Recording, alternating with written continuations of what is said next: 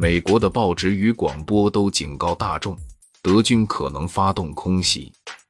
尽管当时的飞机尚未拥有从欧洲飞到美国的续航力，可是美国民众仍然收到了关闭灯火的通知。事实上，受日本攻击可能较大的西岸已经陷入了恐慌之中。突然之间，十二万日裔美国人成了众矢之的。首先，他们的收音机被没收；接着，警方对他们的指纹进行了采集。政府贴出公告，公布紧急措施。罗斯福称，这些都是因为军事需要。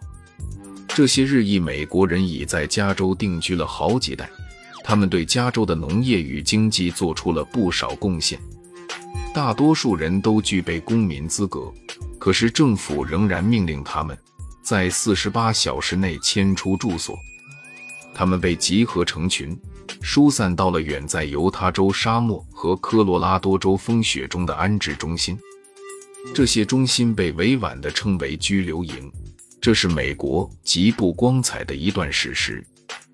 美国小说家朱莉大种写道：“我受的都是美国化的教育，我们在家从不说日语，也不吃日本食物。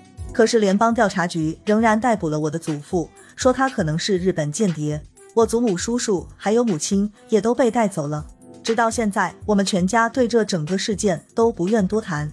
不过，这些事情并没有削弱这些日裔对美国的忠诚热爱。有六千人担任了太平洋地区的翻译，近两万人入伍到欧洲对抗德军，剩下的人直到战后才重获自由。一九四二年左右。美国涌现出了一股爱国热潮，数百万男性从军入伍，六百万名女性则代替他们进入军工厂工作。罗斯福定下了造出十二万五千架飞机、七万五千辆坦克和一千万吨船舰的生产目标，这是胜利计划。但是胜利既难以确定，又遥遥无期，民心士气变得日渐低落。美国人急需以此英勇的行动来鼓舞人心。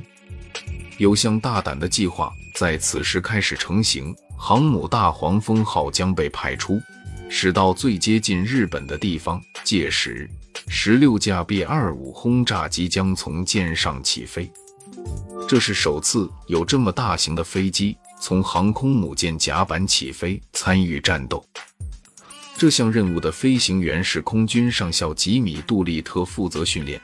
吉米曾是知名的竞速飞行员，他将担任此次突袭的指挥官。这看起来像是一桩不可能完成的任务。到日本的航程太长，这些满载炸弹及燃料的飞机太重，根本飞不了多远。飞机成功起飞。这次任务后来被拍成了一部电影。叫做东京上空三十秒。他们投下的十六吨炸弹虽然破坏不大，但却相当于在日本帝国的脸上打了大大的一个耳光。八名突击队员落在了日本领土上，受到了日本强烈的报复。日本以战犯的罪名起诉了他们。八人中有三人被判死刑，五人被判无期徒刑。